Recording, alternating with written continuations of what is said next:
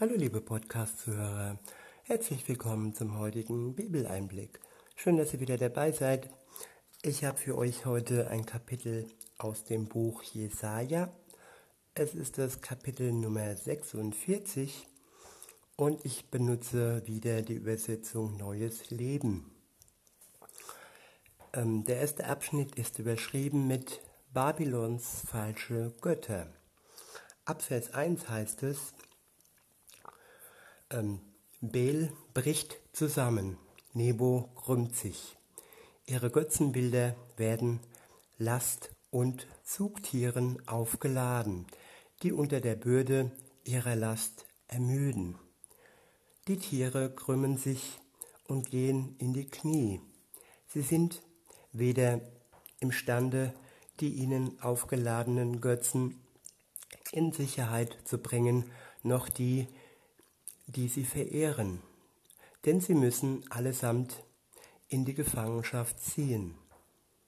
Hör mir zu, Haus Jakob und ihr Israeliten, die ihr übrig geblieben seid. Seit eurer, seit eurer Geburt seid ihr mir, seit eurer Geburt seid ihr mir aufgeladen. Von Mutterleib an trage ich euch. Soweit der erste Abschnitt. Die Israeliten beluden ihre Wagen mit ihren Götzen, die extrem schwer waren. Es waren Bilder, irgendwelche Statuen, denke ich mir mal. Irgendwas, was sie anstatt von Gott anbeteten. Und die Esel, die diese Last ziehen sollten, ja, waren überfordert und konnten weder die Götzen noch ja die, die auf der Flucht waren, ziehen. Und dann kommt Gott ins Spiel. Er spricht die Israeliten, das Haus Jakob, direkt an und sagt ihnen nochmal, ich wiederhole nochmal, die ihr übrig geblieben seid, seit eurer Geburt seid ihr mir aufgeladen. Von, vom Mutterleib an trage ich euch. Ja, es war eine Last, die Gott gerne getragen hat, auch wenn er oftmals traurig war, weil die Israeliten ja Götzen anbeteten und die falschen Götter verehrten. Und insofern stimmt es schon, dass es eine Last für Gott war, äh, die ihm aufgeladen wurde aber die er tragen konnte. Er hat all das ertragen aus Liebe. All die Geduld, die er mit den Israeliten und auch mit uns aufbringt, ähm, geschieht aus Liebe. Er hofft und er wünscht sich voller Sehnsucht, dass wir wirklich unser Herz ganz ihm zuwenden und all die Götzen äh, in den Ofen schmeißen und ja, sie hinter uns lassen. Weiter heißt es, vom Mutterleib an trage ich euch. Ja, vom Mutterleib an, seit wir ähm, gelebt haben. Und das Leben beginnt ja nicht nur außerhalb des Mutterleibes, es beginnt, äh, sobald sich das Ei und der Samen begegnen, sobald Leben entsteht. Und seit dem Mutterleib an trägt Gott uns. erträgt und erträgt uns. Weiter heißt es, ich will euren ganzen, euer ganzes Leben lang euer Gott sein.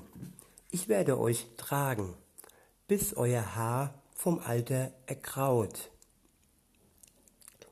Ich wiederhole, ich will euer ganzes Leben lang euer Gott sein. Ich werde euch tragen, bis euer Haar vom Alter ergraut. Gott will, Gott will dich, Gott will mich, Gott will uns unser ganzes Leben lang ähm, tragen. Und so lange, bis unser Haar ergraut und bis unser Leben endet. Weiter heißt es, ich habe es getan und ich werde euch weiterhin tragen. Ich werde euch auf meiner Schulter laden auf meine Schulter laden und euch retten. Ich wiederhole, ich habe es getan und ich werde euch weiterhin tragen. Ich werde euch auf meiner Schulter, auf meine Schulter laden und euch retten.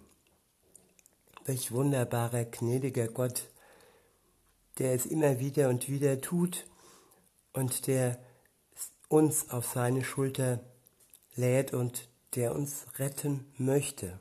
Er will es. Sein Wille ist da. Jetzt liegt es an uns, dass wir ihm die Hand reichen und dass er uns retten kann. Denn das wird keine Zwangsrettung. Es ist immer eine Rettung, wo die Hand zuvor ausgestreckt werden muss. Sonst kann er uns nicht retten. Weiter heißt es, mit wem wollt ihr mich vergleichen? Mit wem wollt ihr mich gleichsetzen?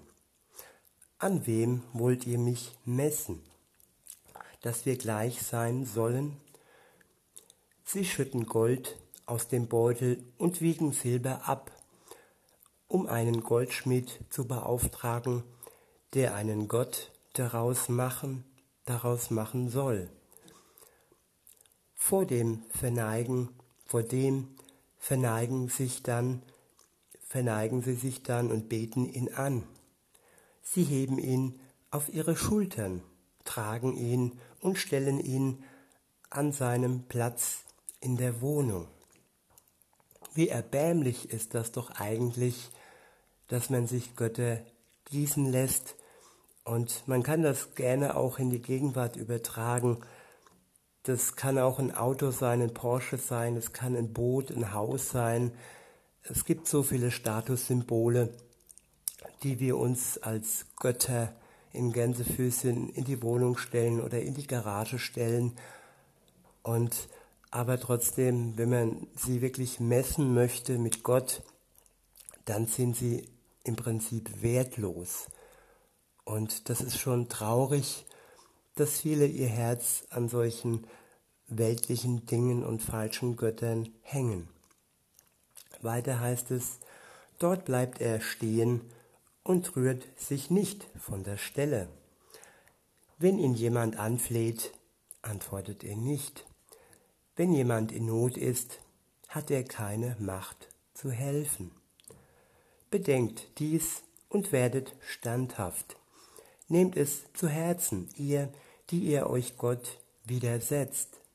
Denkt zurück an das, was von Anfang an, von der Urzeit her galt. Ich bin Gott, sonst gibt es keinen. Es gibt keinen wie mich. Ich habe von Anfang an das, was kommen wird, vorausgesagt, schon lange bevor es Wirklichkeit wurde. Ich sage, was ich plane, steht fest. Alles, was mir gefällt, führe ich aus. Ich rufe einen Raubvogel aus dem Osten herbei, einen Mann aus einem fernen Land, der meinen Beschluss in die Tat umsetzen wird. Es wird so kommen, wie ich es gesagt habe. Ich habe es geplant, ich werde es auch ausführen. Gottes Pläne sind gut. Sie sind nicht chaotisch, sie sind nicht menschenunwürdig, sie sind nicht egoistisch. Seine Pläne dienen immer zu unserem Besten. Er plant, weil er liebt, weil er uns liebt. Weiter heißt es, ihr trotzigen Herzen, hört mir zu, Ihr habt euch weit von der Gerechtigkeit entfernt. Ich habe euch meine Gerechtigkeit nahe gebracht. Sie ist nicht fern. Meine Rettung wird sich nicht verzögern.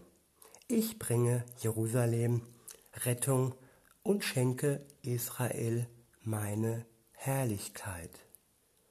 Und dazu kann man nur Amen sagen. So ist es.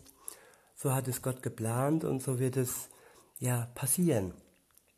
Und so ist es auch schon sichtbar am Werk und am, in der Entwicklung, dass Gott sein, sein Volk schützt, er hat ihm jetzt dieses wunderbare, mächtige und ja, tolle, diese Armee geschenkt. Die israelische Armee ist eine wahrlich wunderbare Armee, wo man nur stolz drauf sein kann, die ihr Volk schützt und die es nicht unterdrückt.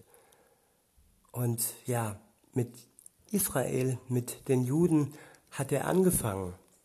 Dann kam Jesus als Jude auf die Welt und brachte uns, denen wir nicht zum Volk Gottes gehörten, die frohe Botschaft, erreichte uns die Hand und hat uns eingeladen, uns zu integrieren und in die Familie Gottes hineinzukommen und ja, uns wirklich zusammen mit dem jüdischen Volk in seiner Familie zu Hause zu fühlen, als seine Kinder, als seine Söhne und Töchter. Das ist ein, ein Prozess, es ist ein Angebot, es ist eine Möglichkeit, die wir haben. Und wenn wir wollen, dann können wir uns wirklich von ihm erlösen lassen und hinein in die Familie eintreten und mit der Perspektive in die Ewigkeit unser Leben führen. In diesem Sinne wünsche ich uns einen schönen Tag und sag bis denne.